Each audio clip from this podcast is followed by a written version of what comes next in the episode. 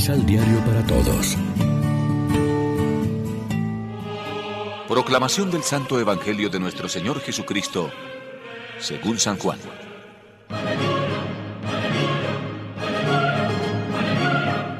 Pilato volvió a entrar al tribunal, llamó a Jesús y le preguntó, ¿Eres tú el rey de los judíos? Jesús le contestó, ¿Viene de ti esta pregunta o repites lo que otros te han dicho de mí? Pilato contestó, ¿Soy judío yo? Tu pueblo y los jefes de los sacerdotes te han entregado a mí. ¿Qué has hecho? Jesús contestó, Mi reino no es de este mundo. Si fuera rey como los de este mundo, mi guardia habría luchado para que no cayera en manos de los judíos. Pero mi reino no es de acá. Pilato le preguntó, Entonces, ¿tú eres rey? Jesús contestó, Tú lo has dicho. Yo soy rey. Para esto nací. Para esto vine al mundo. Para ser testigo de la verdad. Todo hombre que está de parte de la verdad, escucha mi voz.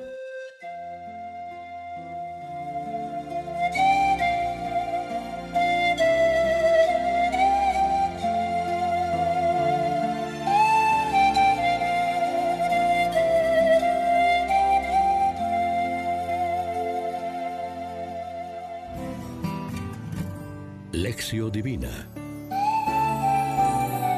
Amigos y amigas, ¿qué tal? Hoy es domingo 21 de noviembre.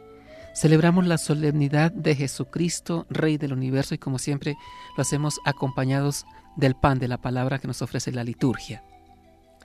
No leemos hoy ningún pasaje del evangelista del año, Marcos, porque no hay en él ninguna página expresiva de la naturaleza, o mejor, de la realeza de Cristo, y por eso se ha elegido el diálogo de Jesús con Pilato. Pilato está intrigado por la acusación con la que le han traído a su presencia, que se hace llamar rey de los judíos, mientras que sus acusadores hipócritamente dirán que no tienen otro rey más que el César. Por eso le pregunta, ¿eres tú el rey de los judíos? La respuesta de Jesús es clara, tú lo dices, soy rey. Pero luego añade una matización, mi reino no es de este mundo y he venido para ser testigo de la verdad. El diálogo de Jesús con Pilato sobre este interrogatorio tan misterioso y extraño es particularmente conocido que primero Pilato llama a Jesús el rey de los judíos y después solo rey, como si fuese un camino, una comprensión cada vez más plena y verdadera de Jesús. Rey de los judíos es una fórmula usada con gran riqueza de significado por el pueblo hebreo y reúne en sí el fundamento, el núcleo de la fe y de la esperanza de Israel. Significa claramente el Mesías. Jesús es interrogado y juzgado en lo que mira a si es o no es el Mesías. Jesús es el Mesías del Señor, su ungido, su consagrado, es el siervo enviado al mundo precisamente para esto, para realizar en su persona y en su vida todas las palabras dichas por los profetas, por la ley y por los salmos en torno a él. Sepa pues con certeza toda la casa de Israel que Dios ha constituido Señor y Cristo a Jesús, a quien ustedes han crucificado. Es un rey atado, un rey entregado, arrojado fuera, despreciado.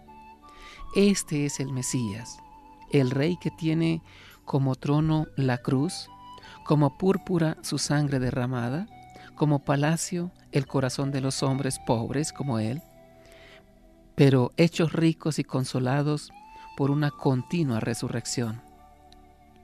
A lo largo del Evangelio y en particular pocas horas después de su diálogo con Pilato, se ve que este rey está clavado en la cruz que salva a los suyos mediante su sacrificio. Como dice el Apocalipsis, aquel que nos ama nos ha librado de nuestros pecados por su sangre. Es un rey que no intenta imponer su dominio, sino que ha venido a servir y a dar su vida por todos. Reflexionemos. El Señor desea una relación personal contigo.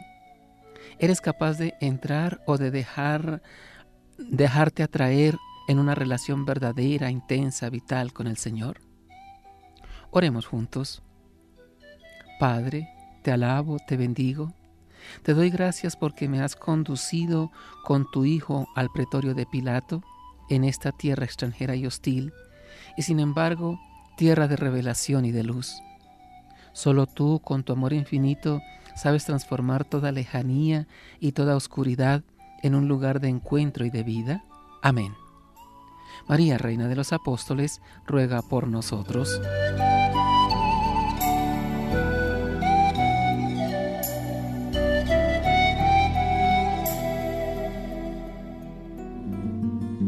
Complementa los ocho pasos de la Alexio Divina adquiriendo el emisal Pan de la Palabra en Librería San Pablo o distribuidores.